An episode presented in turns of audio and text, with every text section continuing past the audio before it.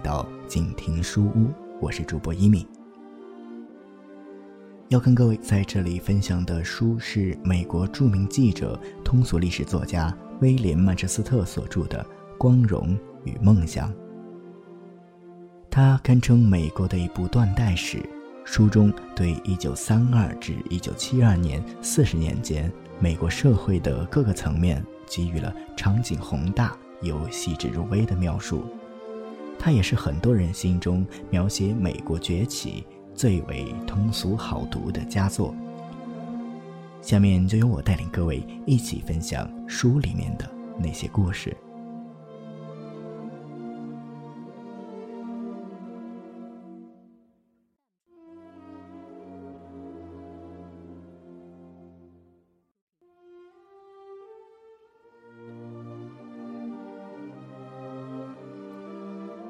在苏城东面四十八英里的切洛基镇附近，米洛雷诺的农民军营地被人用散弹枪袭击，苏城因此很快就解围了。雷诺跑了，包围其他城市的农民也跟着撤退。但是雷诺说：“你们挡不住农民运动，正如挡不住一七七六年的美国革命一样。”农民使用武力反抗政府，这合乎美国传统，谁也不敢惩罚他们。康斯尔布拉夫斯镇有六十个人被逮捕了，但是有一千个武装农民围攻监狱，当局只好赶快放人。农民认识到直接行动有效。便决定想办法要回那些被取消了赎回权的土地。堪萨斯州一个村子外面，警察发现了一具尸体，被杀的是律师。他刚刚宣布把一个五百英亩的农场抵押回赎权取消。内布拉斯加州的下沿县有二十万农民债台高筑，于是。他们的领导人宣称，如果本州立法机关不想办法帮助他们，他们就要集合起来，把州议会大楼踏平。在胡夫总统任期的最后一个冬季，艾奥瓦州的斯托姆湖、普林加尔、范布伦县和勒马斯等地区都因取消农场回出权问题发生了暴动，其中勒马斯事件特别吓人。穿着黑衬衫的自卫队冲进法院，把法官查尔斯·布雷德利从高座上拉下来，蒙上眼睛，拉进汽车，开到一个偏僻的交叉路口。自卫队头头对他说：“你肯不肯发誓，以后再也不签署取消农场回出权的文件了？”法官不答应，再三问他，他还是不答应。他们便打耳光，用脚踢。把他打翻在地，还用一根绳子绑住他的脖子，一头绕在路标上，又把一个油污的轮毂盖在他的头上。旁边有人大声地说：“这就是他的皇冠。”法官始终没有答应他们的要求。不过，尽管法官被剥光了衣服，挨了毒打，过后，他却不敢。对那些人提出公诉。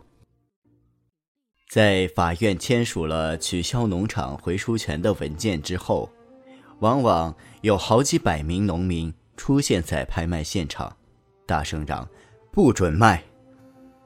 准备出价竞买的人被推到一边，土地被扣押的人的邻居们便用几块钱就把原来的土地买下，还给本主。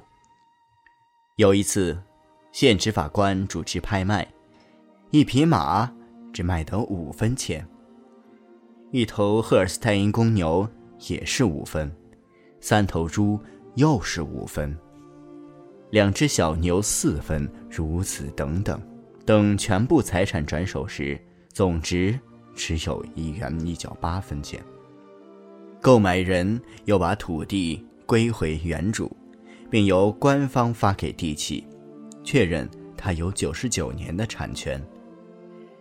代表东部各州保险公司派来打官司的律师们，往往被绑架，受到被绞死的威胁，弄得总公司不得不软下来，同意暂缓扣押土地。一九三三年一月底，全国农民协会主席约翰·辛普森告诉参议员农业委员会说：“规模最大、最美好的革命，现在。”已经在全国各地露头了。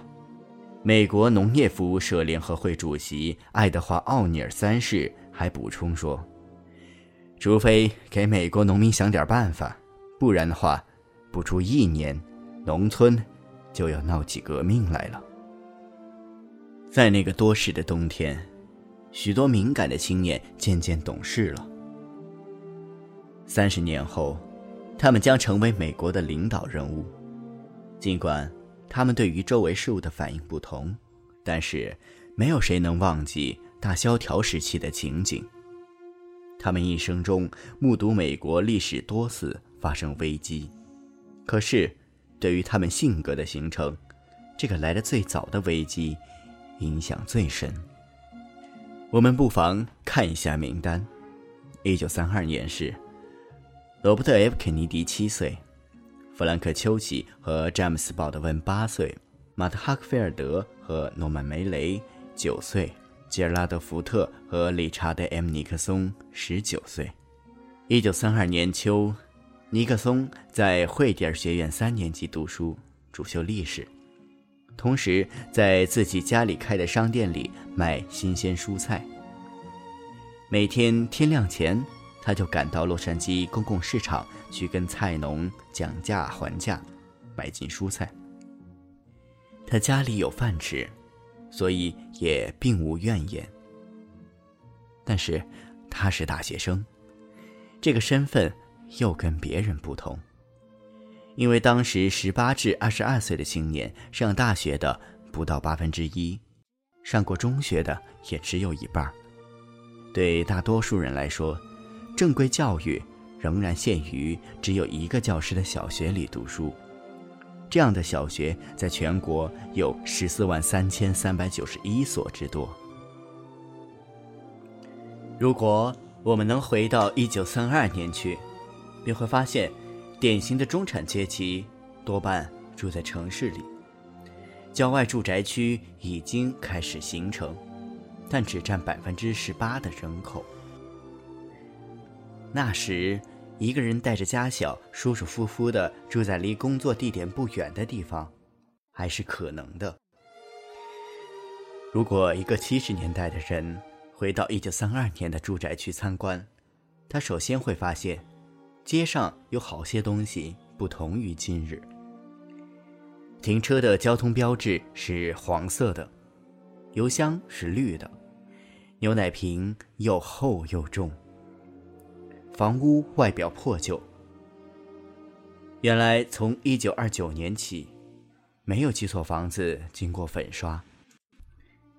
有些房子还没有盖好就停工了。例如，在底特律市东杰弗逊街，麋鹿会原定要盖的十一层楼就没有完成。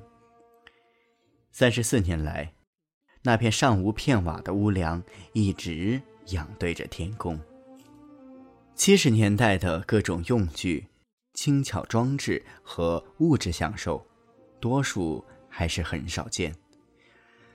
那时没有电动割草机、家用空气调节装置和自动洗碟机，没有干衣机、电热毯、定时自动开关收音机，没有保温玻璃窗、尼龙丝袜、一洗一干的衣服。和冷藏食品，没有自动咖啡锅配干电池的电动剃须刀，没有过滤嘴香烟、电动牙刷，没有圆字笔、电动打字机、口述录音机、静电印刷复制机，没有泡沫塑料、高保真立体收音机、粘性胶带，没有电冰箱、录音机、彩色的或瞬间印出的胶卷没有电动罐头刀，没有公共场所的音乐播送装置。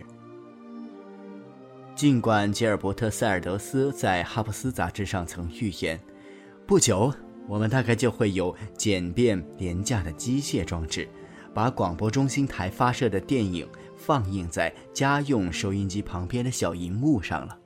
可是那时还没有电视机，连黑白电视机也没有。但是虽然没有这些，中产阶级居然也度过了。大萧条时期的整个三十年代，简直像是拓荒者的生活。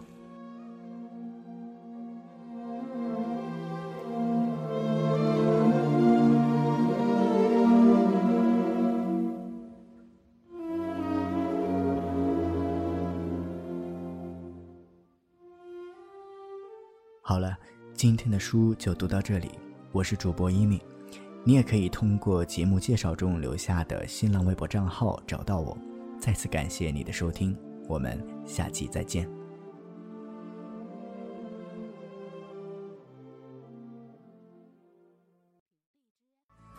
本节目由静听有声工作室出品，在公众微信搜索“静听有声工作室”或“我爱静听有声”的完整拼音，了解最新节目发布、歌单。以及二零一五年的最新活动。安静聆听，让心宁静，静听有声，聆听内心的声音。